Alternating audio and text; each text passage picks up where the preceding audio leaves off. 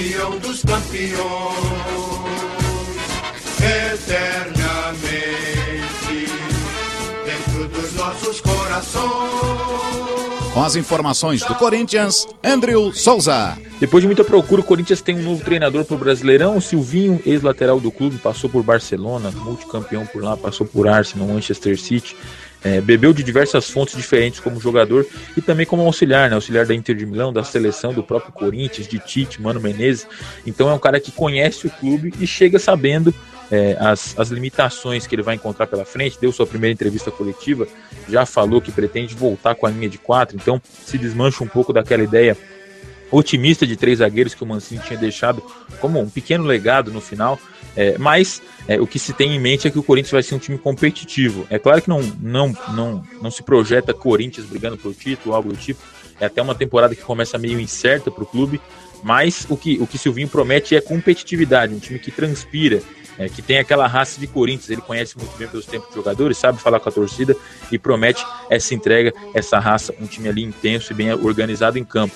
A linha de quatro deve voltar, com cinco talvez na frente, com um atacante um pouco mais móvel. Enfim, são várias ideias e é uma aposta, né? Uma aposta que, que casa um pouco com esse momento do Corinthians de corte de gastos. Acho que o Corinthians acerta em não trazer Renato Gaúcho, Diego Aguirre fazendo loucuras financeiras e aposta aí no talvez um treinador brasileiro, mas com muitas raízes europeias, com ideias modernas, com ideias de fora. Então é ver o que vai ser o resultado dentro de campo, mas acho que na teoria o Corinthians fez, é, fez um bom caminho. O Corinthians fez uma boa escolha, uma escolha um pouco mais econômica, um pouco mais pé no chão, de alguém que conhece o clube e ainda assim tem ideias bem modernas aí. É, o trabalho é bem pequeno no Lyon, não dá para tirar muito como parâmetro, é claro que falhou ali, não dá para dizer que foi um bom trabalho também, mas são apenas 11 jogos, então é esperar para ver o que vai ser do Silvinho nesse Corinthians, que vai chegar numa maratona de jogos já estreando no Brasileirão.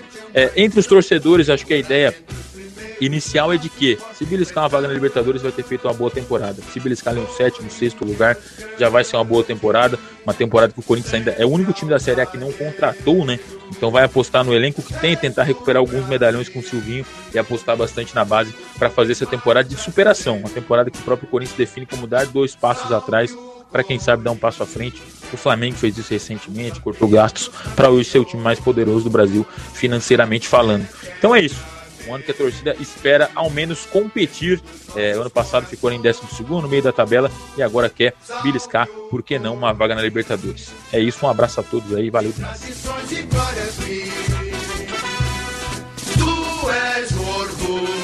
Corinthians é uma incógnita. O Corinthians recentemente trocou de treinador, saiu Wagner Mancini, entrou o Silvinho. A gente ainda não sabe ao certo qual a ideia que dará o novo treinador, que tem pouca experiência em clubes profissionais, tem sim como auxiliar algumas boas passagens, até mesmo por seleção brasileira. O Corinthians não tem como ideia, filosofia, trabalhar com a base. O Corinthians é obrigado a trabalhar com a base, mesclando com alguns jogadores importantes de outras épocas que permaneceram, como o próprio Luan, Otero, o próprio Ramiro, jogadores importantes como Fagner, Cássio, estes permanecem, mas vai apostar na base. Então não dá para esperar muito desse Corinthians. Primeiro porque será um trabalho iniciando e segundo que não há poder de investimento.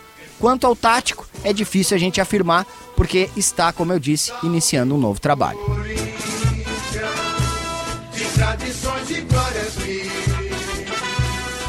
Terminou o último campeonato brasileiro na 12 colocação. Neste ano, caiu já na primeira fase da Copa Sul-Americana e foi eliminado para o Palmeiras nas semifinais do Campeonato Paulista. Na Copa do Brasil, pega o Atlético Goianiense depois de eliminar o Salgueiro de goleada e o Retrô nos pênaltis.